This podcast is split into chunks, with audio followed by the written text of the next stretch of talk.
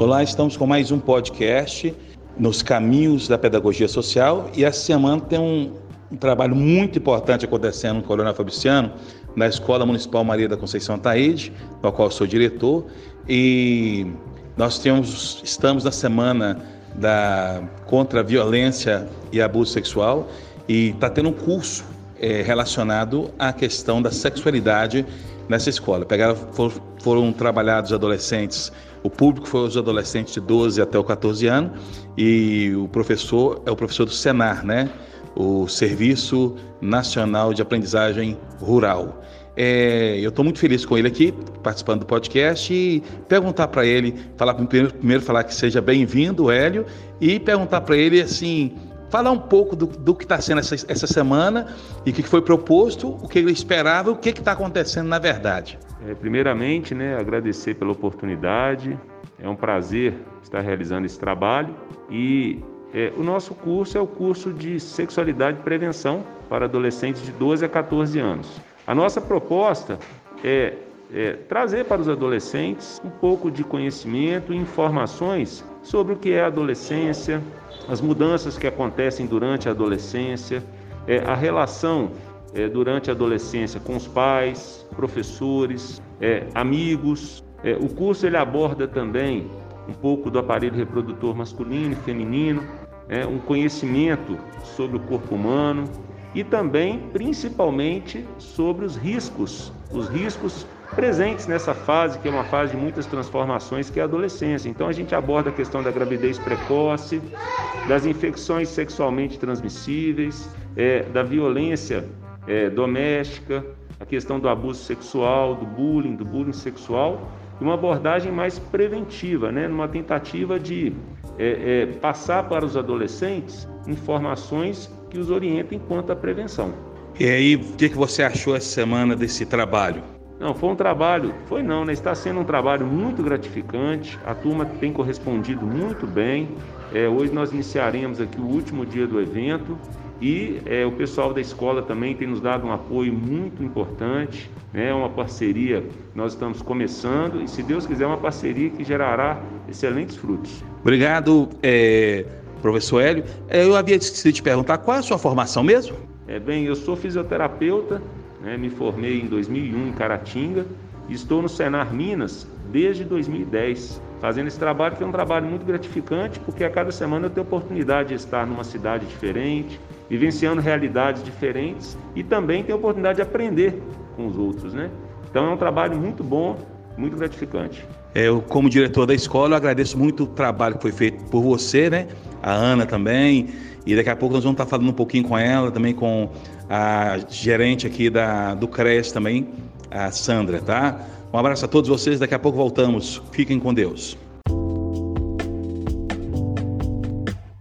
É isso aí, continuando o segundo bloco do podcast, eu quero agora conversar um pouquinho com a Ana, Ana Pires, né? Ana Pires é mobilizadora do Senar dentro da nossa região aqui e ela foi uma das pessoas que articulou para que o curso acontecesse essa semana é, na Escola Maria da Conceição Taíde, juntamente com o CRES. Ela vai estar conversando, falando um pouquinho o que que levou é, esse processo todo, como é que foi que ela conseguiu articular em parceria com o CRES e com a escola para que o curso fosse esse sucesso. Então, Gilberto, a ideia é que o Senar ele tem uma característica que faz parte do sistema S, né? O Senar é o Serviço Nacional de Aprendizagem Rural e ele tem um trabalho de formação profissional e um trabalho de promoção social.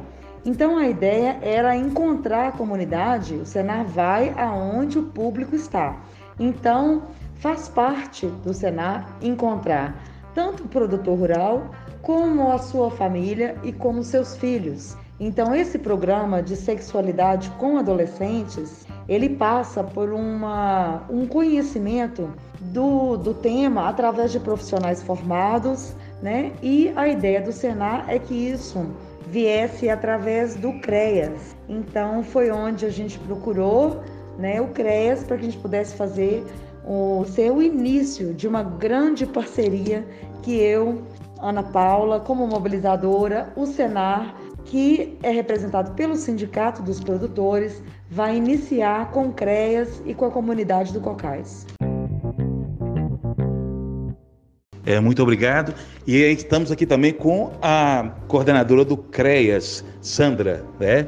A Sandra vai falar por que, que ela se interessou em ter essa parceria com o Senar e acabou beneficiando a comunidade do Cocais a, e tá, acabou tendo uma parceria também com a Escola Municipal é, Maria da Conceição Ataíde, porque justamente o público que foi atendido essa semana foi esses alunos, né? É, Sandra, gostaríamos de saber assim, por que, qual motivo é, apoiar um projeto desse nessa semana de combate ao abuso e exploração sexual? Bom, Gilberto, é, a gente não podia perder a oportunidade. Eu acho que foi uma feliz é, coincidência de encontrar a Ana, porque quando Gilberto traz a questão da semana do enfrentamento à violência sexual de crianças e adolescentes, que ela é o dia D, é dia 18 de maio, e na verdade o CREAS trabalha o mês inteiro com ações e intervenções nesse sentido, e a gente sabe que tem uma dificuldade de acesso aqui no Cocais, que é a zona rural de Coronel Fabriciano. A Ana trouxe a proposta de trabalhar com a comunidade rural e o que para gente foi assim, o fechamento mesmo de tudo, né? Esse ano a gente ainda tem a dificuldade ainda da pandemia, que nós ainda estamos nessa, nessa onda mesmo.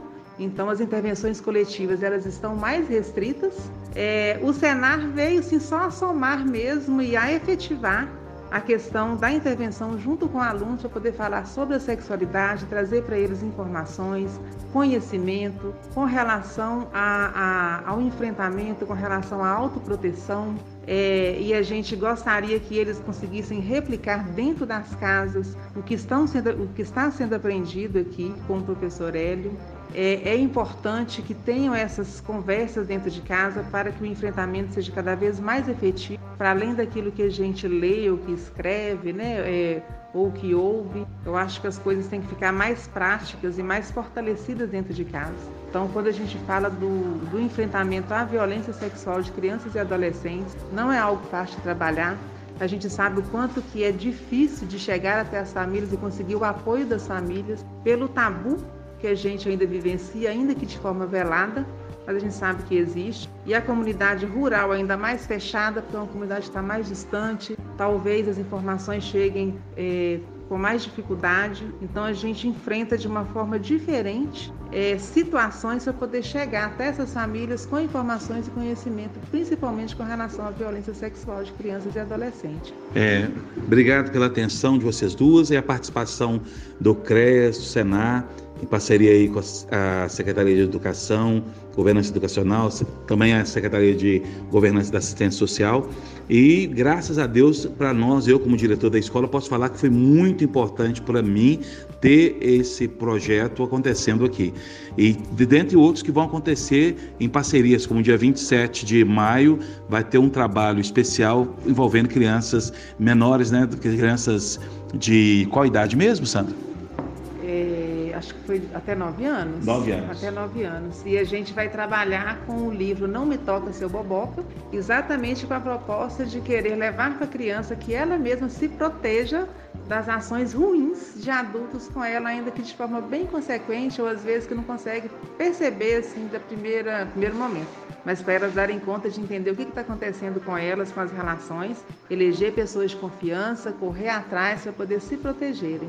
É isso aí, obrigado a todos vocês. Gente, até o próximo podcast, né? Nós estamos no segundo, segundo episódio, né? Na temporada sobre assistência social.